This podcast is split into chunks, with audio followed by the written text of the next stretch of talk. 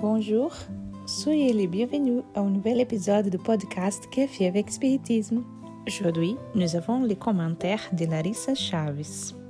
Dans les textes intitulés Les grandes énigmes, publiés dans les livres À la lumière du Consolateur, Yvonne Pereira rapporte avoir reçu une lettre d'une jeune fille spirit qui faisait état de son désir de psychographier des œuvres littéraires spirites. Il est intéressant de noter que dans cette même lettre, la même jeune femme informe Yvonne qu'elle avait peu étudié la doctrine spirite, qu'elle n'aimait pas les ouvrages classiques et qu'elle préférait les romans médiuniques. Elle travaillait à la fois dans les domaines médiuniques et dans l'évangélisation des enfants. Avant de partager les réflexions d'Yvonne, je voudrais faire quelques commentaires sur certains aspects de cette lettre.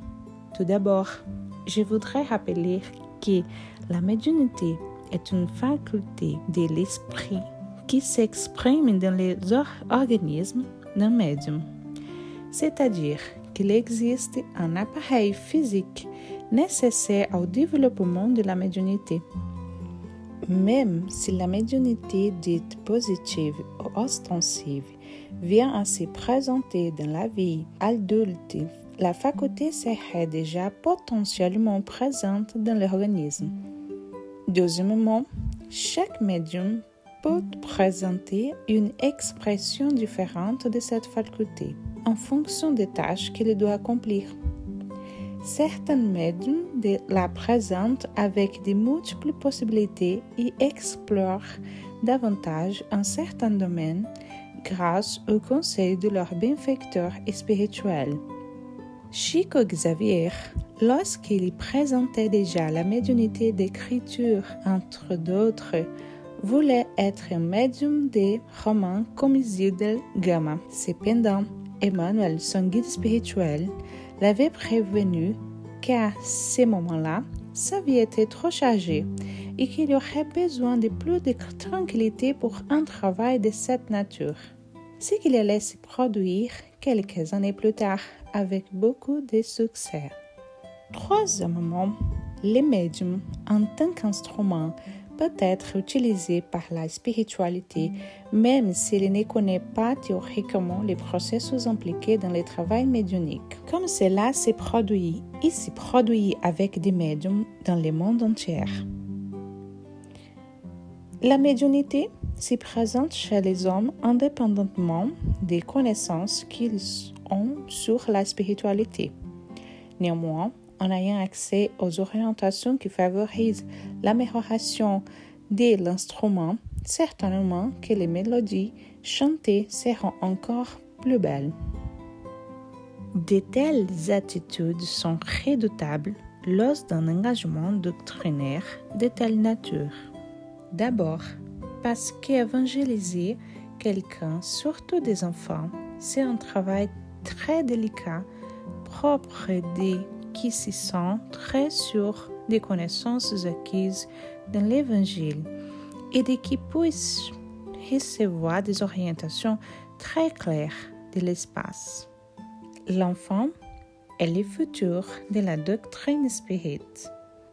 Il nous revient de l'orienter très sérieusement avec le maximum de responsabilités et de critères doctrinaires afin de au lieu des esprit fidèle et utile, l'enfant ne devient pas un esprit égocentrique et sophistiqué avec les enseignements adultérés que nous lui donnons. Deuxièmement, quel type d'enseignement doctrinaire pourrons-nous donner à un enfant ou à des adultes si à nous-mêmes nous n'avons rien connaître du spiritisme, ni d'évangile, ni même les ouvrages basiques? Indispensable de la codification spirite. Aurons-nous par hasard raisonné sur la grande responsabilité prise avec les créateurs en nous qualifiant à nous-mêmes des maîtres lorsque nous savons que ni même la qualité des disciples nous convient? il convient rappeler que le spiritisme est à la fois science, philosophie transcendantale et morale céleste. Et nous ne pouvons pas les prendre d'une façon displicente ou osive, comme nous les ferions avec une séance au cinéma ou une partie de foot. Nous devrions établir des critères identiques pour les facultés médioniques que nous possédons. La médianimité est une grave responsabilité, un engagement coûteux et pour bien l'exercer, il sera indispensable d'avoir une qualification préalable afin de connaître les terrains délicats. Certes, des médiums sans habitude doctrinale et même des non-espérites ont produit des phénomènes de qualité. Mais cela est rare et généralement de courte durée. Et il est bon de rappeler que la codification du spiritisme a élevé la médiumnité à un degré supérieur d'interprétation transcendante, voire céleste, en indiquant la meilleure voie à suivre pour que sa pratique devienne une mission définie, faisant du médium une âme renouvelée pour lui-même, pour son prochain et pour Dieu. Et comment appliquer de tels critères dans les domaines épineux et pour ainsi dire mystérieux de la médiumnité sans connaître les instructions données par les esprits célestes? Qui nous guident par un supplément des miséricordes du Créateur, eux qui veulent nous voir dignes intermédiaires de ses lois. Quant à l'écriture des livres médiumniques, c'est une tâche laborieuse dont les médiums signent l'engagement avec les lois de Dieu et avec ses guides spirituels lors de sa réincarnation. On ne devient pas médium écrivain parce qu'on souhaite l'être, mais parce qu'on a besoin de l'être.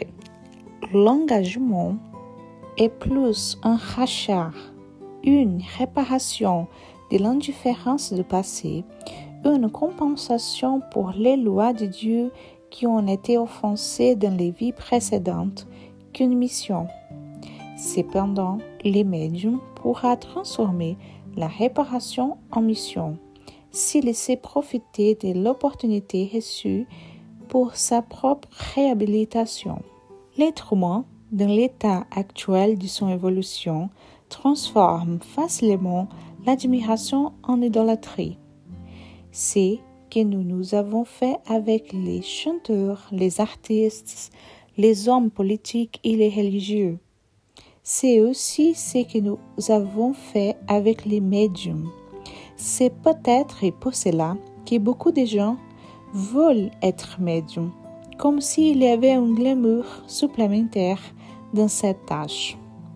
Chaque être humain a la possibilité de servir, soit dans la convivialité avec les personnes qui lui plaisent ou qui ne lui plaisent pas.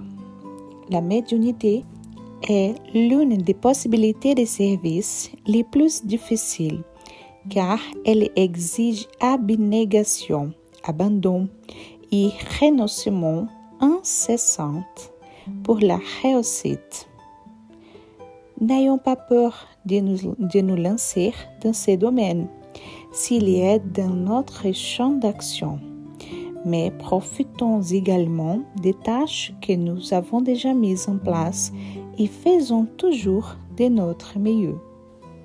Beaucoup d'épée et jusqu'au prochain épisode du podcast Café avec Spiritisme.